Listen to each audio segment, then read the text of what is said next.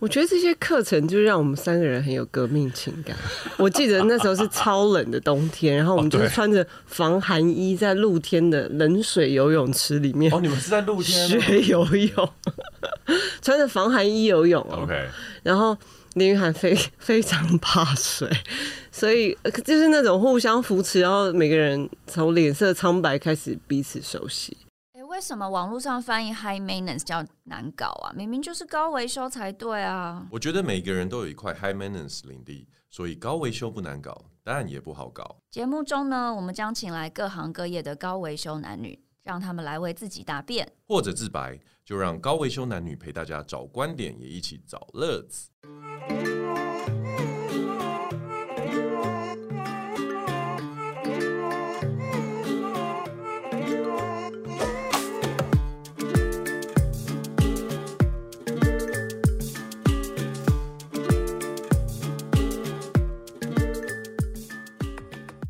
好，大家好，我是高维修男女。今天呢，又是我来做一个单访，因为呢，今天的主题对我个人来说比较特别一点哦，因为我今天邀请了呃，我人生第一次参与的电影演出《流氓沟十五号》的这个戏剧的同剧的演员，也是呃，人家说才女演员，她身兼呃编剧、导演、作者、演员，还是双宝妈妈的这个身份。然后还有另外一位呢，也是我们呃电影界的前辈。那我现在待会儿来呃跟大家介绍一下，一个是我们的立文，一个是我们的 Ken。Hello，欢迎。嗨，大家好，我是丽文。嗨，大家好，我是 Kent。哎、其实我发现两位的声音还蛮适合广播的、哎真的吗？对啊，Ken 声音蛮浑厚，然后丽文声音其实算是穿透性比较强的这样子。对，希望你们以后不要跨入 Podcast 来抢我们的生意。OK，好，我来稍微做一个开场，因为其实呢，呃，刚刚有提到一个呃电影的名字嘛。《流氓沟十五号》这样子，那这一部片呢是当时改编自曹金荣《流氓沟十五号》《绿岛女生分队与其他》一书，然后是在讲一九五零年代女性政治受害者到绿岛集中营进行，就是这个思想在改造、在教育的一个一个过程这样子。那呃，其实这部片当时我们在二零二一年十一月开拍的时候，其实到现在也就快要一年的这个时间了。那拍摄时间我记得是呃大概八个月左右，拍摄期间，因为其实要看怎么定义那个拍摄期间，因为通常一部电影从前期的开发，然后剧本开始撰写，呃，整个电影公司其实就开始投入了。对，所以那个部分大概是在二零二一年初，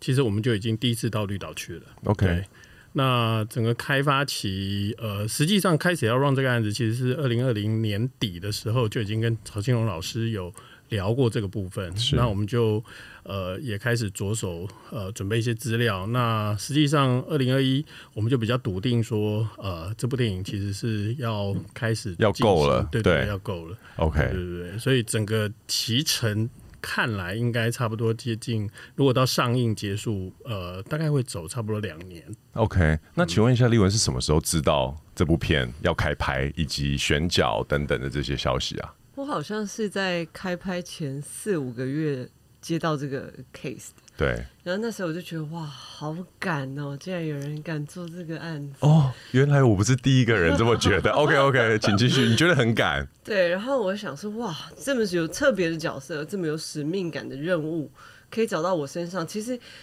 我那时候想说，因为电影嘛，对都会有票房考量，所以我就打听了一下目前的卡司是哪一些。哦，所以我那时候就觉得，哇，这个制作真的非常敢 OK 进行这个选角。对，然后当然也耳闻了一些，就是因为当然题材的关系，有很多人是，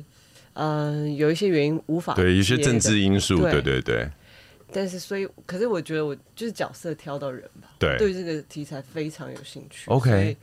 当初我就很极力争取这个制作。所以你你一开始听到呃这部片，然后以及你在 casting 的时候已经有确定是哪一个让你让你选吗？还是你是有好几个说哦，也许试试看这个？因为当时我试的时候，其实是有试了两三个。然后，正如我我的听众会晓得，因为我是这个演戏的菜鸟，所以其实我我不太知道为什么会这样子，所以我也我也想听听看你的经验是怎么样。呃嗯，我当初去跟导演见面的时候，其实是谈另外一个角色， OK，就完全没有聊到别的。然后哦我就我也是 这样。知道要去聊那个角色，所以我就对那个角色做了很多功嗯课跟准备。哪一个哪一个角色可不可以透露一下？可以吗？可以啊，可以透露吗？可以可但以。是我哦我觉得还好。哦， OK 我对对哦对，OK，我当初真的是，就导演跟我碰面是陈平那个角色 OK 也就是林玉涵之后演的那个角色。对，我看本的时候觉得这个这个角色太吸引，也就是太适合我了，因为对他又要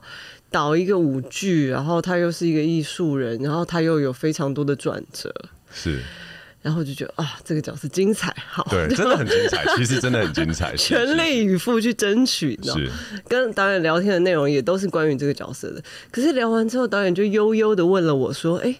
那你对于盐水侠就是另外一个角色的看法如何？”嗯然后我记得我还给了一个好。呃无关痛痒的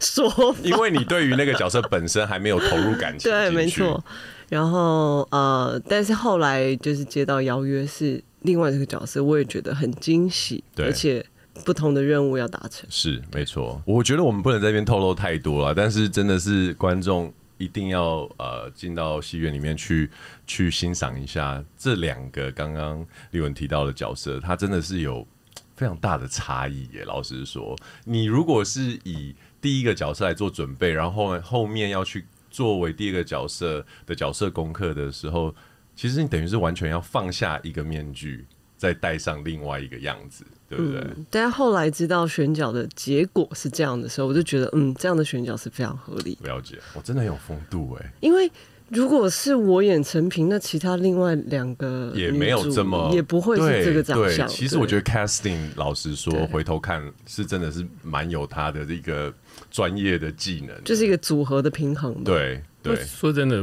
一开始我跟导演讨论，我就觉得你是盐水侠。 哦，真的吗？我们那时候在哎、那干嘛骗我？都是用用用那个来吸引大家来讨论来聊一聊这样子。对，因为整个 casting 的过程其实花了蛮多时间的啦是。对对对，所以呃，但导演跟我心中设想的呃人选可能也不太一样。哦对对对对对 OK，对那，但是我们后来其实整个 casting 过程完之后，我们有再做一次最后的排列组合。对。对对对对那请问，可以回到回到这个后置的部分啊？当时因为你说，呃，大概在二零二零年的时候就开始发想这件事情，二零二一的年初就已经呃决定要购了嘛？那这个十一月开拍这件事情是是因为时辰这样子排，还是特别想要在这样子的季节去去做这样的拍摄？呃，我们确定二零二一年要购之后，我们整个提成就拉出来了。因为 OK 绿岛它有一个状况，就是其实它在旺季的时候是完全没办法拍摄的。错，绿岛每年大概有三十万人次会去浮潜对啊玩啊，没错所以它大概从四月到十月就是满满都是人，对，我们完全没有办法进行拍摄。没有人能支援你的任何事 情，我觉得倒不是资源的问题，是镜头底下到处都都是是人人。没错，没对，错那没我们要拍的其实呃已经设定很多是绿岛当地非常重要的景点自然景观，是对，所以那些我们就希望它不要有人。嗯那第二点是新生训导处的部分，新生训导处其实它在旺季的时候它是不借的，错哦，OK，所以我们的整个租借呃我们的整个跟呃，人权园区合作其实也有呃洽谈了非常久的时间，那最后他们希望给的时间也就是那个时刻， OK，大概就是落在十月底到隔年的二月。对，对，就是那淡季，对对，就是淡季。那我们大概抓，其实东北季风稍微刚开始的时候，大概就是落在十一月。对，嗯那那时候的状况是比较好控制，是所以我们就已经设定那个时候就是我们最好的拍摄的时间。我特别会问这个的原因是，当我知道拍摄时间是十一月的时候，我心想，这个这一个剧组是没有人对绿岛了解他们的天气是怎么样吗？因为当时我记得，呃，我们在总排的时候有聊到就是那个下水。的这个这个角色，然后我就想到说，因为我我曾经在十一月、十二月的时候在在绿岛待过，我觉得哇，那 那个安全性还有失温的可能性，我觉得都还风险还蛮大啊的，。其实整个拍摄期间相关都做了呃蛮多的讨论跟规划，其实也包括新生训导处它需要做整个外景的搭设， OK，那那个搭设我们其实就出抓至少三到四个月，对，那比较稳定的状况，其实就是从十一月往前推。嗯对，那个时间在呃，而且其实我们搭设也已经 delay 了，我们 OK 大概从呃六月就整个进到绿岛去，但遇到了几次台风啊，相关的整个呃海面风浪，其实没有办法载运相关的一些材料过去。呃，美术的搭设其实也有做了一些延迟，是，对，所以我们拍摄的时候有些景这边还在搭，那边已经开始在演了。哦，对对对， 因为我觉得呃，听众可能没有办法想象一个呃情况，就是说，因为我们没有画面嘛，但是其实整部戏里面有一个很重要的主场地，它是一个非常大的一个，我们这边讲司令台是吗？嗯对，但是它其实是一个搭建出来的的一个一个场景。那请问一下 Ken，就是说我我有一直有听到呃剧组有说从台湾要运船运东西过去，或者是这些布景，你可不可以跟我们讲细一点，到底当时的情境是怎么样？什么东西是需要台湾这样子一直不断用船运，然后会跟天气啊、海象啊造成影响，所以造成一些 delay。我们那时候呃，二零二一年一月、二月第一次去绿岛看景，就觉得哎。它现有的新生训导处好像是有利于拍摄， OK，可是后来我们回来做了更多的填调资料之后，发现，呃，要还原当时是其实一定要在绿岛把整个女生分队重新搭起来。那那个重新搭起来，其实就呃产生很多风险，因为我们发现绿岛其实完全没有呃相关足够的材料，而且它连工班都不足。哦，连公版都不公办都不足。 那我们原来想说，绿岛有很多呃，是不是有那种呃盖民宿小的帮手？啊对对对对对哦，OK，OK，因为小绿帮手岛其实对对对呃有非常多这个民宿嘛，所以呃旺季的时候就很多小帮手。是但是我们到了现场才发现说其实那些小帮手是没有办法做这些事的。当然啦、 他们都 是小孩啊，所以全部都要从台湾从本岛过去。人力搭建哦人对，力是从台湾包本岛过去。括人力，包括所有的一些机呃，只有少部分的机具设备是在绿岛，其他大部分其实也都要从本岛过去。那更不要说是材料， OK，绝大部分的材料大概百分之九十都是从台湾运过去，哦，并不是当地取材这样子。当地非常困难，了解对，非常困难。那这就遇到一个，就是我们在运送的过程，其实只要海面风向、风浪不好，它就会 delay。对，那只要，而且绿岛有一个非常特别，就是它的夏天，它可能会白天下个雨，是中午就停了，对下午可能又下一下，然后傍晚又停了。对，那我们的工班就很难做事。非常难做事，因 为他也不能呃，我下雨我那我就停了，对，对，也不行，而他且就是要硬做。你就是要硬做，对然后有些是你做了，你要等它干，它就干不了了，是因为它雨又来了。对对，所以中间其实是有非常多这样的事情，然后造成一些延迟。那或者是说我们就要加人，或者是再加新的材料等等。所以你等于什么时候就进驻绿岛？呃，我们实际上整个美术组应该是六月就进去了。六月就进去了，但是呃五月其实就开始做一些丈量的工作。 OK，对对对对对，呃，就是实际上整个美术的前期拉的比较早一点。那立文是什么时候进入绿岛 开始这个工作的？嗯，其实我是跟就是所有演员们对一起去绿岛的嗯，对，但是其他前置的工作当然都是在台湾进行，对比如说什么要学游泳啊，体验深海的感觉啊，或者学语言那些事情。啊，你们有这么有趣的前置作业啊因？为我们就是要讲日语啊，还有呃有口音的北京话是，是哎，然后你还不有是也有学台我是湖南啊，对啊可是我没有去玩，我没有去海里玩啊，为什么有这一趴？因为我们都有那个要跳海的对对戏，所以我要克服那个深海的恐惧，所以我们有去什么五米的潜水池体验那种深不见底的感松觉。运是不是？松山运动中心对，嗯、呃，是松韵吗？我有点不记得，呃，对我还是我士林？我们有两个地方吧，对， OK，对对可是哎对，嗯讲、到这个，我不好意思，我插个话，所以可是因为以以故事来说，嗯本来就等于是意外掉下去嘛，所以以拍摄来说，是会特别想要让演员先熟悉。我以为会是这不要有熟 悉，然后让他， 我我不晓得哎、原来是怎么样，这是这个呃逻辑是因为怎么有样安全确保的问题。 OK。对，所以其实，然后我们这次选到的呃要落水的演员，他都不熟水性 真的对真不的按这我有水性听说三位女人对，那那尤其有一位是特别，他还要潜水的，他完全不按水性。对对所以我们就必须要强迫他这个先熟悉一点，对对对对对，然后也让那个确保的教练可以跟他们先大概认识、对啊，因为要了解一下演戏，你还是要在某种安全感里，是是是，你才有办法去演诠释恐惧。如果你真的恐惧，那是连恐惧啊，那任何层连次戏都不用做不出来对的。对对，那当时你你现在既然讲到这个，所以你在做这个事前功课的时候，哪一个部分是你觉得最难的？既然有这么多的东西要去克服的 话，我觉得这些课程就让我们三个人很有革命情感。我记得那时候是超冷的冬天，然后我哦们就是穿着防寒衣在露天的冷水游泳池里面哦，你们是在露天吗学游泳，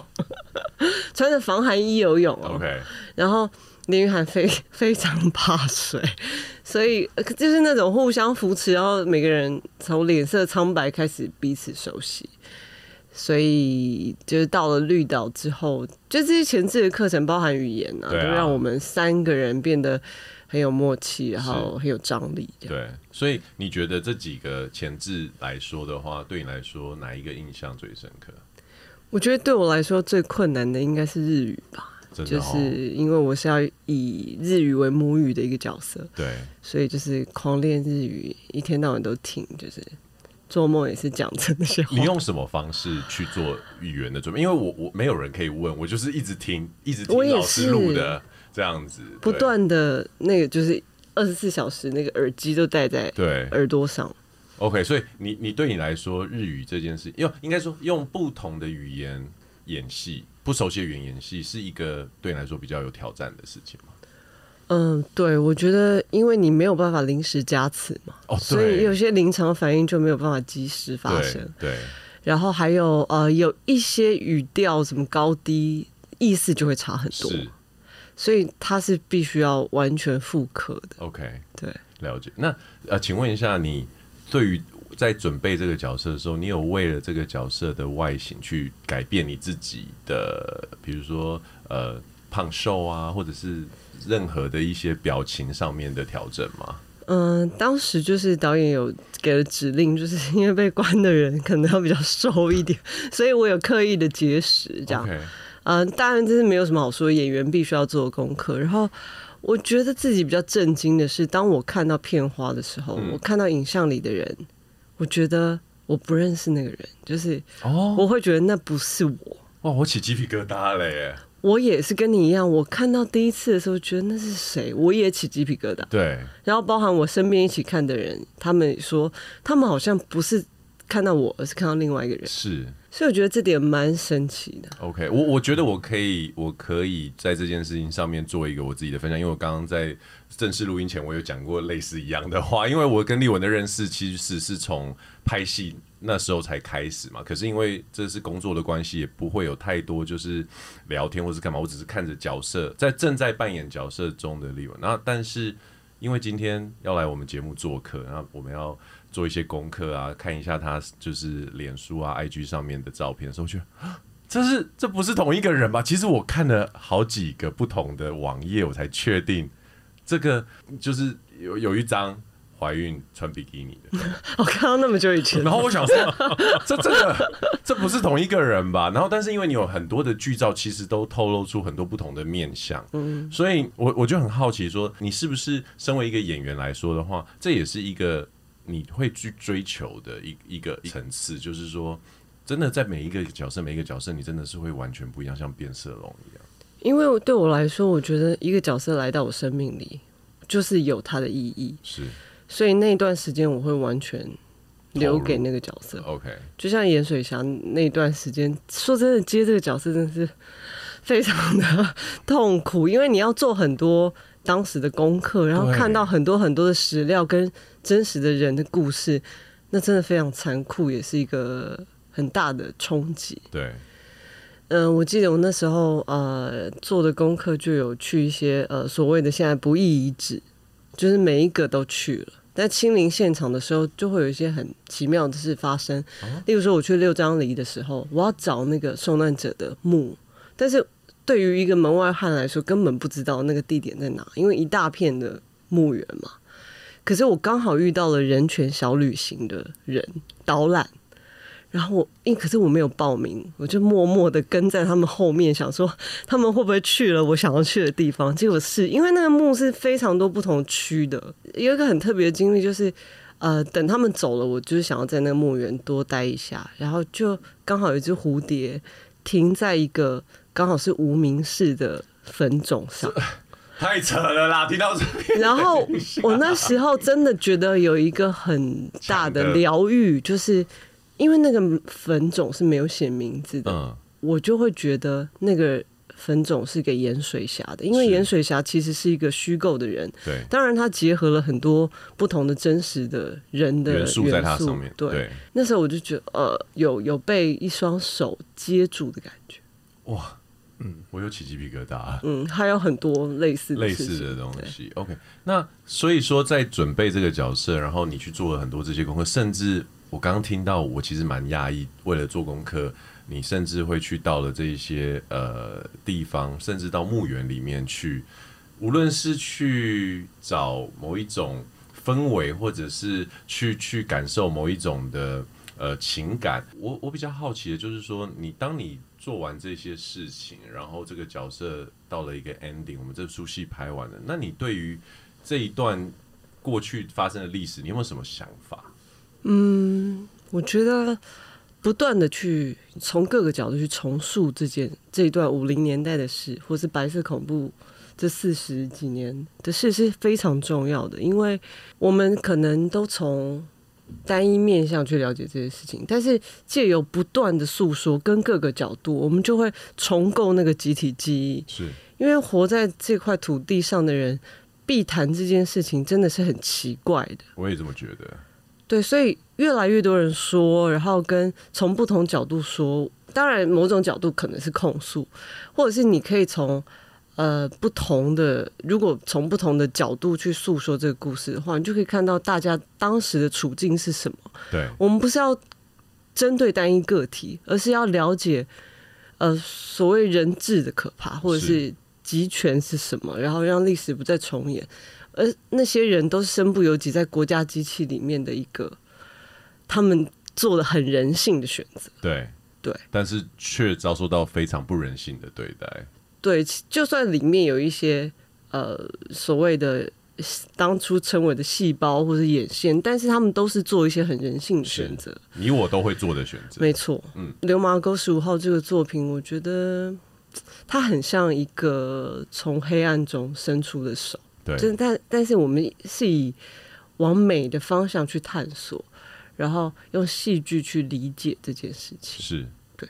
OK，其实你刚刚提到一个集体记忆的这一个论点啊，我我自己在看这这一个作品还有这个电影的时候，呃，我非常认同你所说的，就是用不同的方式一直不断地去诉说，而且其实当时我在看完这本书的时候，我有一种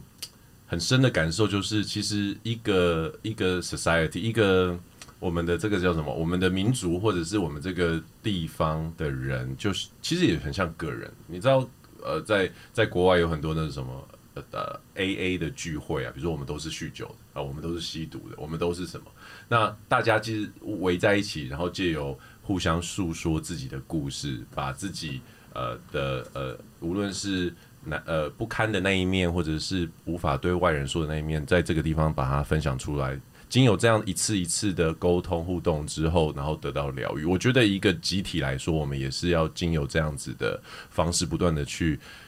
用很多的不同的层次去认识发生的事情到底。有时候事实其实只是端看于你看的角度是什么，对不对？所以我我觉得你刚刚讲的这个东西，我我我有很深的一个一个一个 echo 的感觉，这样子。对，那回到 Ken，因为刚刚立文有讲到说，就是语言的设定啊，还有当时的这个氛围、时代感。你们当时在在要呈现这部戏的时候，为什么会想要？比如说，第一个，我觉得口音这件事情，嗯当时口音啊，然后还有呃整个时代氛围，你们是用什么样的方式去考虑要怎么做设定？其实这部分也跟导演做了很多讨论。我们一开始也在想说，有没有要一定要还原到那个年代的？因为那个年代的状况，其实台湾人他习惯讲日文，然后用台语，然后客家语，甚至是原住民的语言。对，那可是那时候其实有很多是中国来的，那所以他就有呃大江南北的各种方言土话。那如果在先训老处，他就会是讲土话方言里面的华语，对，所以他就是各种怪腔怪调。那真的是怪腔怪调。以国外的电影，有些他就不管了，他就是标准的英文。 是啊，是啊，是啊。，对，那所以我们那时候跟呃，其实这部片《流氓狗十五号》一开始行销团队就进来了，所以行销团队那时候其实是有做一些讨论，说是不是真的要这样子做？他因为们这样子是比较做反对的，还是他们是呃，支持他们比较建议用华语就好了。大家听容易听得大懂的，家容易听得懂，哦然后在商业的运作上会比较单纯一点。对，那可是我跟导演讨论完之后，我们还是比较希望回到那个年代的氛围，因为那个年代的氛围其实是台湾很多人是不熟悉的， OK，可是那个却是当年的实际的状况，对，而且呃，那个不熟悉，甚至会觉得说，哎、白色恐怖是不是都是抓台湾人？嗯，是不是没有所谓的外省人？是那其实不是，其实有百分之四十七都是所谓那个时候定义的外省人，就是中国过来的。对，那百分之五十三才是台湾人，对所以我们很希望说，其实是真的把语言的部分能够做到那个年代的状况，所以我们光是语言训练的老师就呃十几种不同的真的呃语言，真对的，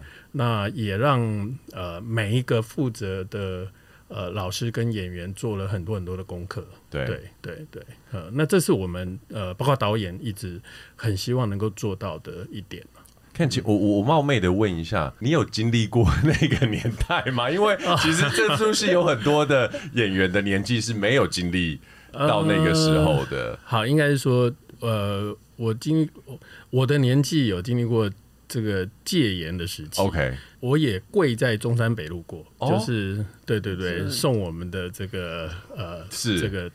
已故总统一程，对，所以我我其实是曾经经历过那个氛围呃压迫的氛围的年代。 OK，那这个不能说的故事，其实这个 On Tour 的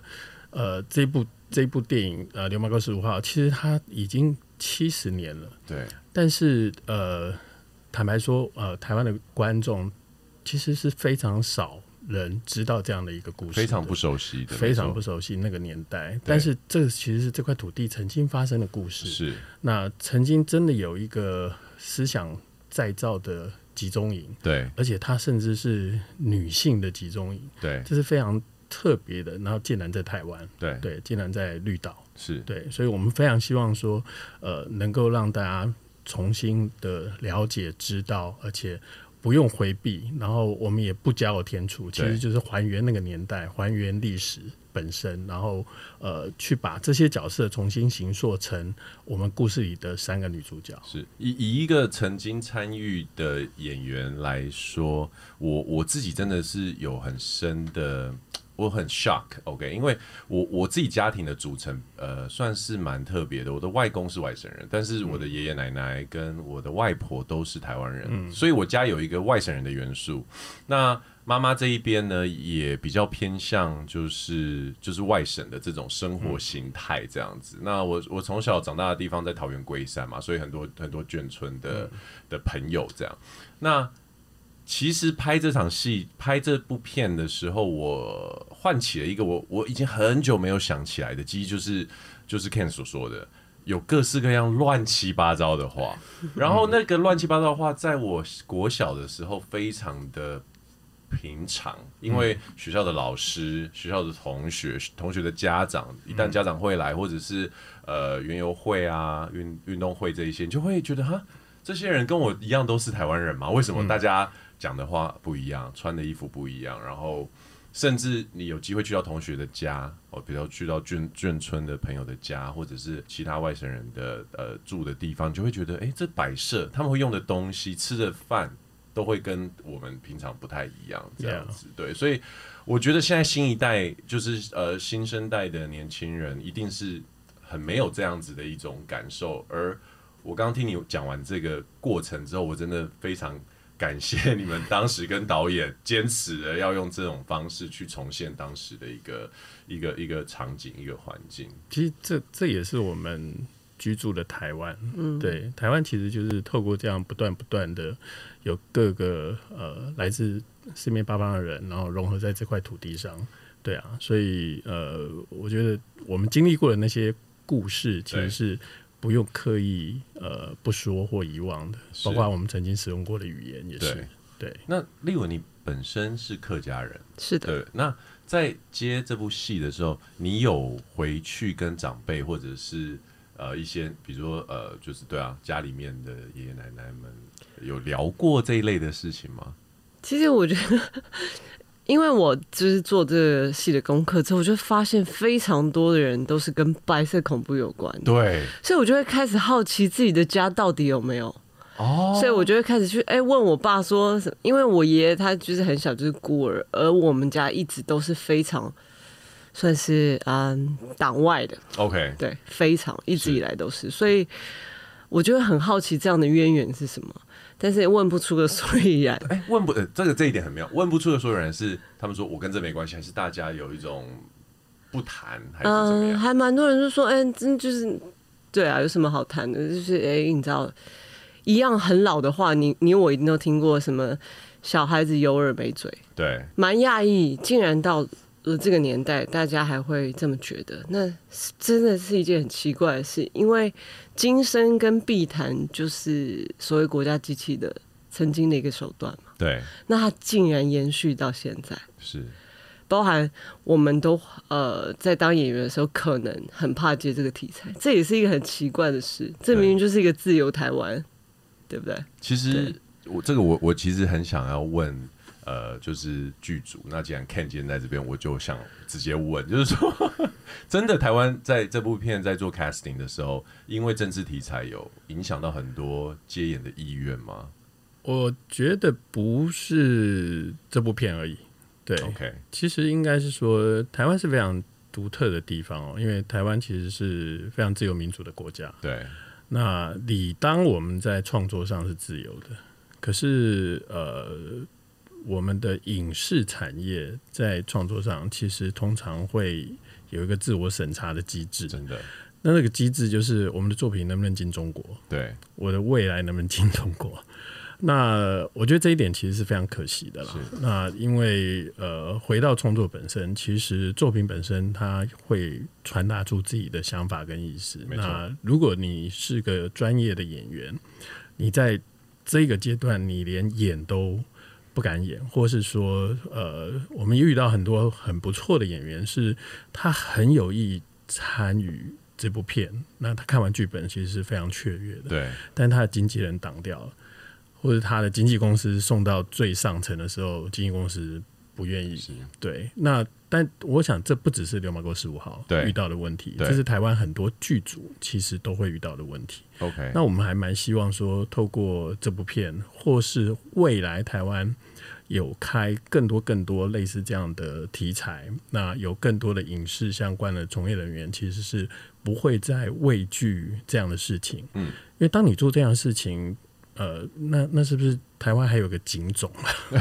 就是对警种还存在吗？对啊，虚拟的金总好这像虚拟还在警种到底是存在在台北，还是存在在呃世界上某一个地方？在经纪公司的老板的 办公 室，这是非常奇妙的事情、啊。那当然，我们也很希望说，台湾的影视产业能够越来越完善，然后有对更多的工作机会，更多的拍片的呃投资啊投入。那这样演员其实。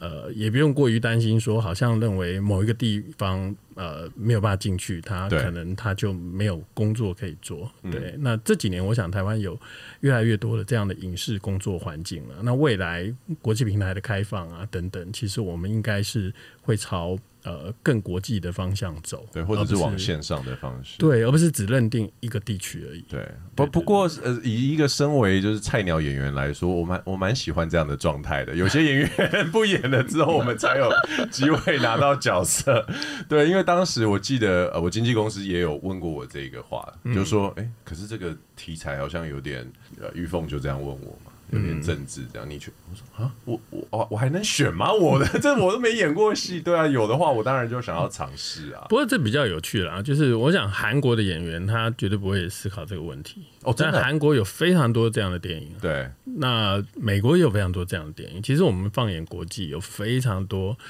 类似这样的电影，其实不断的在被呈现出来。是对。那 Steven Spielberg 他拍《辛德勒的名单》，我想他也不会担心说他拍完这部片以后会不会没片拍了。对，就完全不会有这样的考嗯量。其实我我曾经看过一个报道，在关于呃讲到那个纳粹的的这个故事，因为它被很多的电影作品、电视作品拿来做呈现嘛。那其实对于呃好莱坞在一开始最早最早要开始拍这些关于纳粹题材的的作品的时候，电影公司一定都会觉得说，哎、会不会有点太过政治倾向？可是后来他们就决定，反正就大量的做，大量的拍，对大量的呈现之后，让这件事情会就会变成一个常态。是，所以无论是制作单位，或者是电影公司，或者是可能以前会觉得嗯不自在，或者是觉得好像这样子很奇怪的呃观影者或演员，到了最后都只是会把作品当做作品本身，而不是 Yeah 让它跟现实做很很强的连接这样子。因为我想有些作品，当然它一定有它的政治的背景，是，可是其实它其实是七十年前的历史的故事。那如果我们真的要非常政治操作，假如啦，我们我们杜撰了非常多其实是不实的内容，对那这可能在陈述上，演员看到剧本也会觉得这这个这个有问题，对，哪里怪怪的？对对对对对，但是呃呃，我想每一部作品其实它很多的史实端，其实它其实是会谨守的。是所以我们看国外很多作品，尤其呃韩国这几年的作品，其实都有到台湾来做放映。对，那它实际政治面向的那一块，其实它并没有做太多的实时的做跟动。啊对啊那但它也不回避。对对，可是就人性的部分，它也是透过角色来传达给观众。是。那这也是流马沟石化希望能够做到的。是。嗯那立文，呃，这一次，呃呃，我们的导演梅林导演呢，这已经不是你第一次跟他合作了嘛？那嗯是的可不可以请你跟我们分享一下，就是说这两次的合作有什么你觉得不一样的地方？嗯，我的第一部电影就是周美玲导演的作品《漂亮青春》，然后那时候我的就是刚入行嘛，所以演戏经验也很少，可是他就给我非常多的 inspire，就是不管是身为一个创作者、一个导演也好，还有给我演戏很多的启发。然后《流麻沟》这一次呢，因为我们真的认识很久了，连私生活也是蛮有交集的 OK，伙伴，嗯、我就觉得，因为盐水侠他是一个很需要承担的角色，他真的是需要挺起胸膛才可以承接盐水侠这个名字，所以我感受到导演还有的一种整全然的信任吧，嗯，就是不管我做什么，他跟厚厚或者是整个剧组都有办法接住我，然后当然也因为这样的彼此信任，我也很可以说，不管我做什么，我都不会愧对这个角色是或是这个作品，所以我觉得这是一个双向的。然后我印象很深刻，因为盐水侠他需要被行求之后，呃，回到台湾还有一段过程，就在他讲枪决之前，我们就在讨论要怎么样让盐水侠这个人看起来有时间停留在他身上的感觉。所以我们我就跟导演提议说，如果我们做一个疤在脸上，就是他行球的时候留下的伤痕。对，然后导演就很欣然的应允了。我觉得这就是他给演员一个很大的空间吧，对，所所以以他跟我一起创造了这个角色。那当时呃，你在做这个角色跟导演沟通的时候，会有很多的机会在现场，你跟他所要呃呈现的东西会有不同吗？还是说呃，其实在，在我们在拍摄的时候，你就像你讲的，导演完全就是照你。因为我记得我拍的时候有我在看现场的时候，我看到导演其实会蛮多时候会调整蛮多演员的一些细节，还有他希望用什么样的方式去做呈现。但你的部分我比较没有看到，所以我很好奇，因为他在现场气场太强 了。是所以导演就让导演都没他有。跟我说 话，对，我说真的，这的确气场我觉得是现前场置啦，前置我们就已经经过非常多的沟通了， OK 包含我们不想要一个纯然的英雄啊、对，圣人啊是这样，或者是语言的讨论，还有非常多什么服装或者是造型上的讨论。还有史实的讨论，例如说我们要知道那个时代脉络是什么，因为我们要讲一些，例如说跟韩战、台美关系、当时时局的台词，如果连我们自己都不清楚那是什么，对，那我们怎么让观众了解？就是在前置的时候都已经讨论完，所以现场我就是放心当那个人就可以，当盐水侠就可以。那我很好奇，就是说，当我了解更多关于这个人本身的时候，在饮水侠这个角色里面，会因为你刚刚讲到一个承担嘛，那比如说身为母亲、身为人妻的这种呃角色或这种情感，是否跟你你所扮演的这个角色会有一些连接？还是对于你来说，角色是角色，你有你是把它分得很开，会是怎么样的一个？嗯、我觉得呃一定会呃演员跟角色之间一定会有生命的连接，这是一定的。然后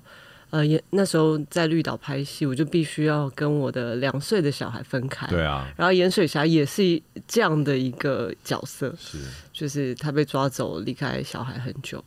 然后那时候我就一直在想，什么样的母亲会因为一个信念而牺牲自己的家庭生活，嗯或者是可以做到这么决绝的跟小孩分开你有？找到答案吗？我觉得我有，而且他其实某种程度盐水侠是给我力量的，因为，嗯、我们对于母职的看待应该更宽广，因为是不一定是陪在小孩身边，或者是不错过他的任何时刻，才能成为一个好的母亲。也许对于盐水侠这类的人来说，呃，开启一个更好的未来，也许是他留给他小孩子的礼物。就每个人做自己可以做的事。然后我当然，因为身为一个创作者，我当然得牺牲很多跟小孩子相处的时光对。可是我也在想，如果我可以留这在这个世界上留下一些什么，也许他未来就看得见，他的未来会变得更好，或者是因为我的一些信念或理念，也可以影响到他，不要觉得就是对于这个世界的想象会宽广一点，包含如何身为一个母亲。对，知道你小孩子有昵称嘛？小海葵，嗯小海龟。，yes，然后你刚刚说你完全不按水性，所以我在想， 这只是为什么？ 为什么会让小孩？我以为你是一个很喜欢就是海洋生活或者是潜水的人。 就他们在我肚子里的感觉啊，就觉得他们很像海洋生物，你知道在羊水里嘛？哦，是因为这个关系，所以才这样取名字的。对对 OK，所以呃，借由盐水侠，你反而又看到另外一个可能母亲的另外一一种面相。没错，更坚强，然后更有带来为小孩可能带来更多的含义，或者是跟为我们的群体带来更多的一些反思嘛？就是母子有很多面相，对，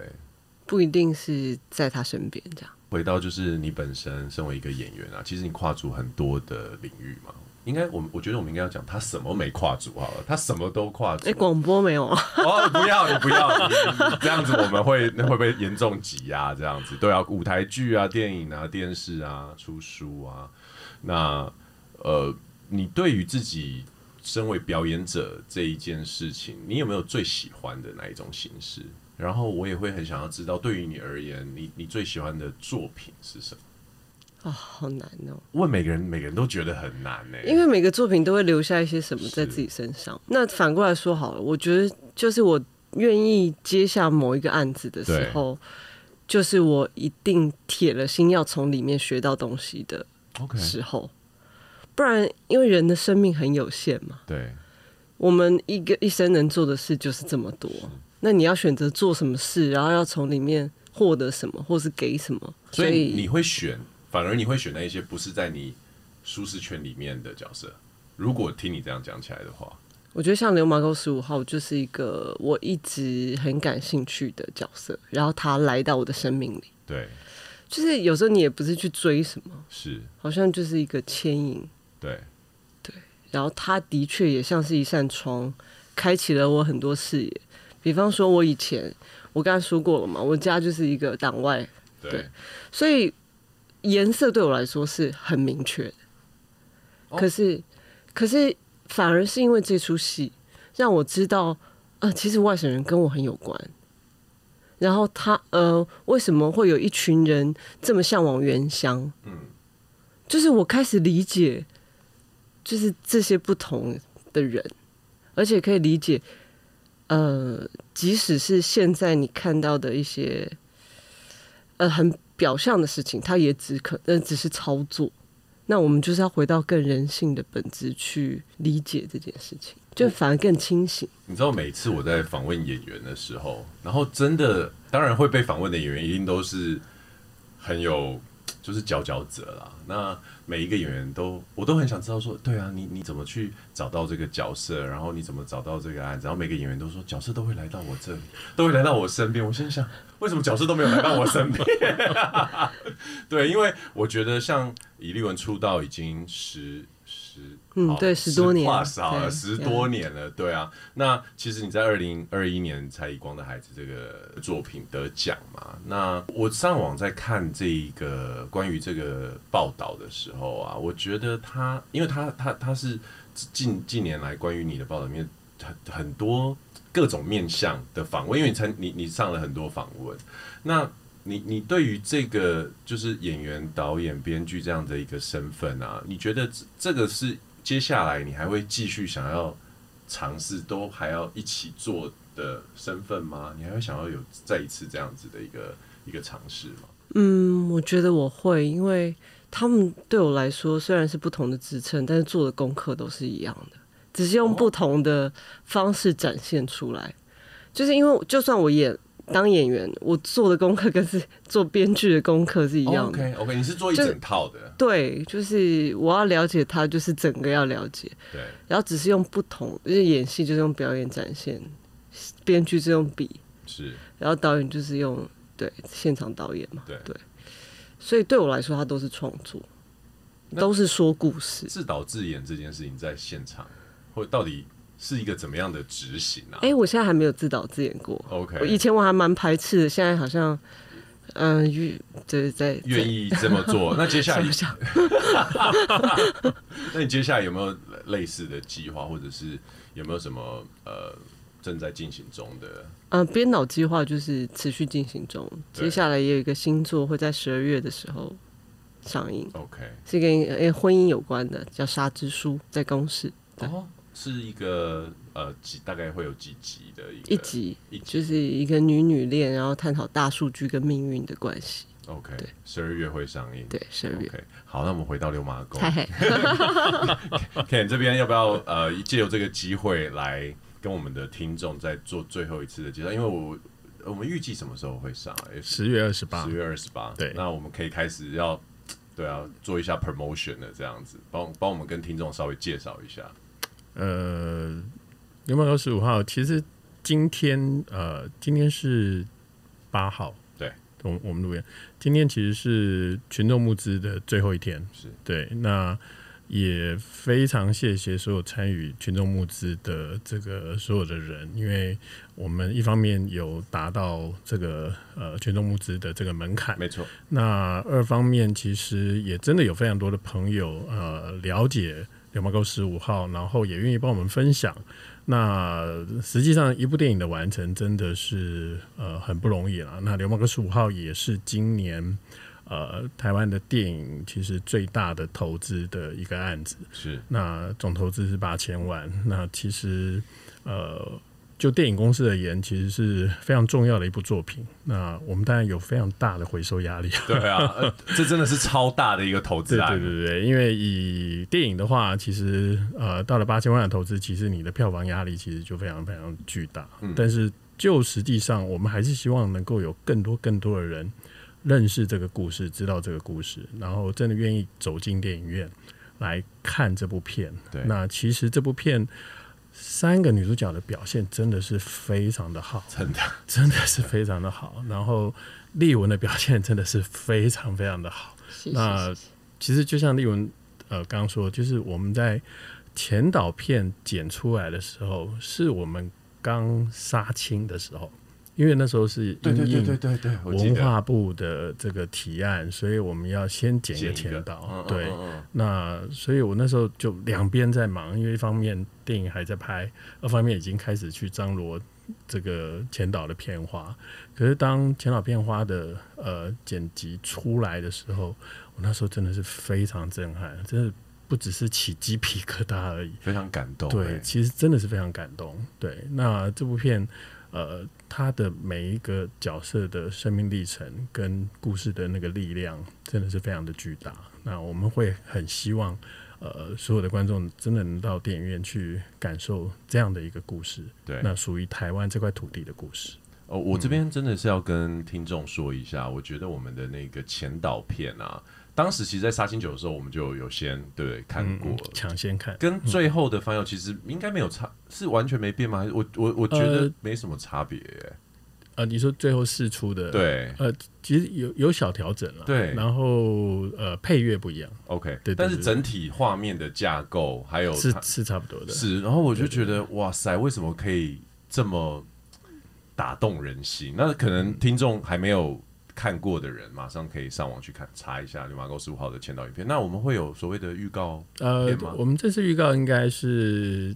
在两个礼拜后就会就会呈现。对对，就会呈现。然后呃，还包括我们的电影原创歌曲也会准备要推出。是那它是由曹雅文来做创作的台语歌。哦 OK 那我们会有呃他的 MV 会推出。那另外呃，戏中有一位原住民的演员林东。那他在里面饰演玛雅泰雅族的呃一个女生的这个是角色。那她里面也有一首电影原创歌曲，那后续也会有 MV 试出。那她的歌声啊，台湾的原住民唱歌真的是非常的好听，真的非常好对，那他在我们设定的那个场景流麻沟，然后清唱，其实就穿透人心。其实拍摄当天。他在司令台上面演唱的时候，我是正在旁边嗯 stand by，、所以我是等于是最前面第一第一首听到他的清唱，我真的觉得呀、而且他清唱了好几次，因为导演一直在调， 所以我觉得哇，你们这些人真的是好厉害哦。那呃，请问一下，为什么这一次会用这种所谓募资的方式做我们的 promotion，做一种这样子的一个宣传？主要群众募资现在已经是台湾影视一个非常常用的一个方式。那这个方式其实有一个很重要的，就是希望有更多的人能够一起参与这部电影，然后能够变成这部电影的一个非常重要的一个种子跟伙伴，然后来把所有这部电影的一些更细的讯息能够传播出去。对那实际群众募资目前呃大概有五千多位参与这一次的群众募资，其实已经算是呃电影类的群众募资里面算是呃算蛮多人的。对，那以这样的扩散的可能性的话，其实我们就会期待在电影实际的呃上映前的一些造势啊，能够有更多更多的呃管道能够出去。了对解对对对对，那其呃，我问个题外话，就是说，像电影要上映嘛，那档期这一件事情，在挑选的时候，我很好奇、欸，到底这些呃电影公司是怎么去选我我要几号或者礼拜几或者是什么时候？呃，这不瞒您说，就看好莱坞的电影。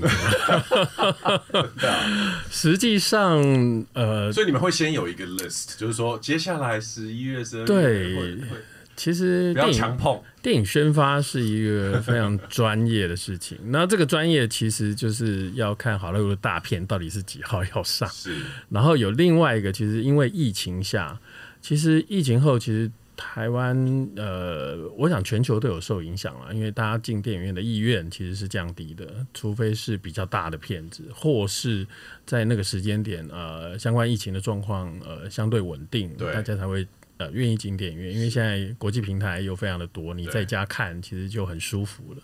那一定是有一定分量的电影，你才会驱动你进电影院。那当你又遇到其他好莱坞的片子的话，其实你也会有一点迟疑。对，对，就是会被呃排挤就对了，呃，必然是这样，因为是当当看到有漫威的，呃，是你可能心就觉得，嗯，好像这张电影票应该是，要给漫威 的，对，的确的 对确，对对，所以档期的部分，我们其实就会做这样的安排，因 OK 为还是有一些特定的档期，它可能比较适合什么样的片子的类型，嗯，然后它可能比较适合在夏天演还是在冬天演，对，对，这些其实电影公司其实也都会跟宣发公司有一个比较完整的讨哦论。 OK 那最后我们还是希望说这部片，呃，十月是一个很适合的时间点了、对那再往后，台湾的时空不太适合上电影，因为要选举了，哦，大家十一的月焦点其实 会容易被带走，全部都嗯在选举，所以其实十一月大概呃，尤其越到十一月底，对，呃，台湾的电影就会稍微呃冷静下来冷一点对对对对对对对要过了那个时间之后，可能就会是圣诞节档期。是可是圣诞节档期就是好莱坞的看牛马沟十五号好像怪怪怪 怪的，对对 对，太对，沉什重么了时候一看都点不 怪，什么时候看都可以。对， 所以我们就会设定一个其实相对于这部片比较适合的时间。对我听起来，诶，对啊，十月嗯是一个听起来比较适合的。那除了电影的话，呃，什么样的管道未来我们有机会可以看到这个作品？呃，我们当然还是希望，呃，未来在几个大的国际平台能够，呃，有实际上可以，呃，直接就看得到 OK 在国际平台，那甚至，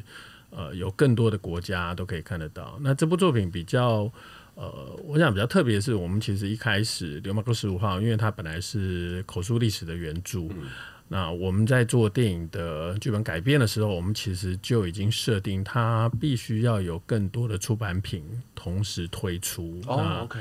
我们在拍摄的过程，其实就有邀请一位摄影家，呃，谢三泰老师，有他随行到绿岛去，然后从他的观点去做创作。 OK 那所以我们也出了一本呃《火烧岛流氓哥十五号》的同名的摄影集。 OK，是非常特别的一个这种呃，穿有点穿越一九五零到现代的，现在对对对对这样的一个摄影集。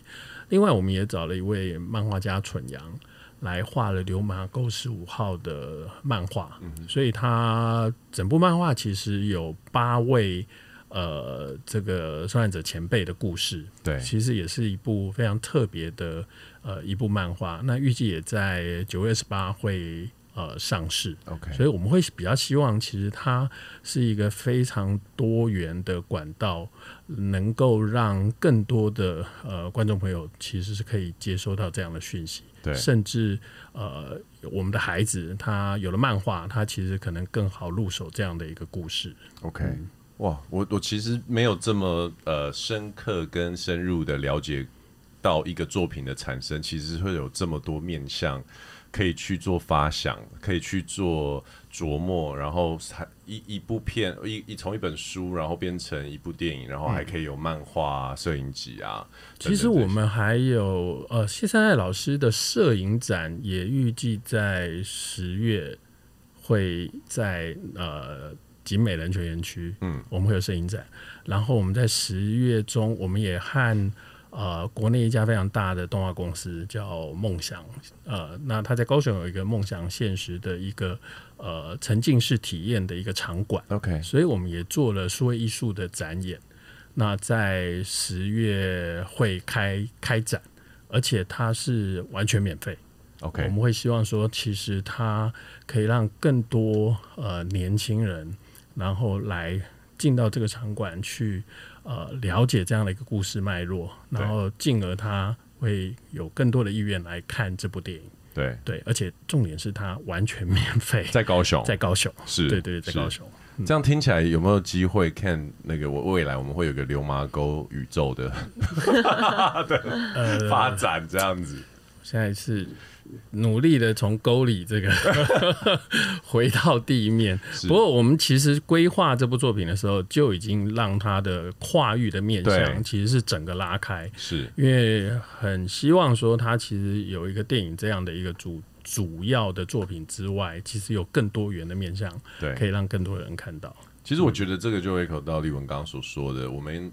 借由呃一个作品，它各种各式各样的面向，呃，我们有机会可以去不断的诉说这样的一个故事。那先撇开到底真正的事实，所谓你认知的事实，他认知的事实。是什么？呃，光是愿意去倾听别人叙述这一件事情，然后慢慢自己有自己的想法，种下一个种子在心里面，也许未来会长出很多呃你们意想不到的一个想法，或者是一个整体我们这个社群呃我们台湾的这个氛围这样子。对，对，而且这整个过程其实会和很多不同的创作者来合作嗯对，那以电影公司的立场，我们从来不会去限制他创作的方向。我对们就是告诉他，哎，我们有这些元素、这些内容，但我们唯一的要求是不要背离史实。是，可是你可以自由的创作，对，所以呃，我们的漫画其实它呃拿到那么厚的一本原著，它其实转换了这八个